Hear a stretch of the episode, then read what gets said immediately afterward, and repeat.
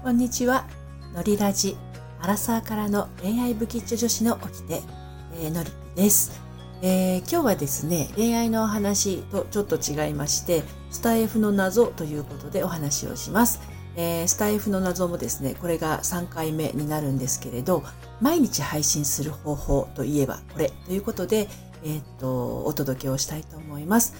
えっ、ー、と、最近ですね、あの、ふと気づいたんですけど、恋愛カテゴリーに毎回載せてもらっている、あの、私ですが、配信するとね、うん、何分後かには、あの、恋愛カテゴリーに載ってることが多いんですけど、まあ、しょっちゅうね、チェックしてるわけじゃないんですが、割と見かけます。で、そんな私が、えっ、ー、と、スタイフで心がけていることなんですけれど、まあ、基本的にはやっぱり、毎日配信するっていうのが、あの、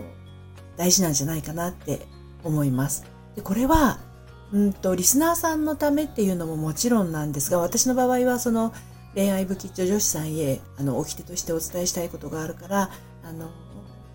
できるだけ毎日配信はするようにしてますけど、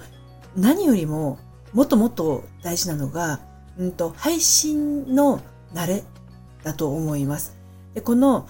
うんと、スタンド FM を、えー、立ち上げて、ボタンをポンって押して喋り出すっていう、これを、あの、日頃のね、歯磨きをするような感じで習慣化してしまえば、もう喋らないと逆に気持ち悪くなってしまうっていうことですよね。で、例えば、まあそういうことが空いてる時間にポンポンと1分でも2分でも5分でも喋る時があって、あの、2本3本と、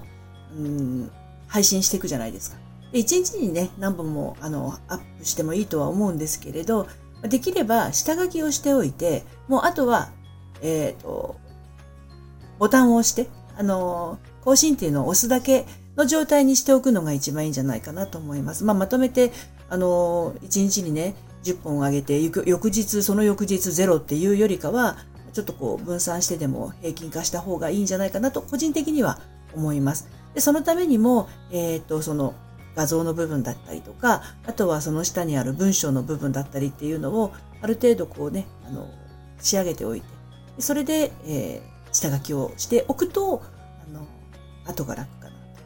思いますので、はい。ぜひね、試してみてください。もう思い立ったら喋るっていうのが、あの、一番こう、長く継続するためのコツになるのではないかと思います。まあ皆さんね、もうそういうふうにやられてるかとは思いますけれど、ちょっと今思い立ちましたので、えー、覚書きのために配信してみました。はい。それではまた。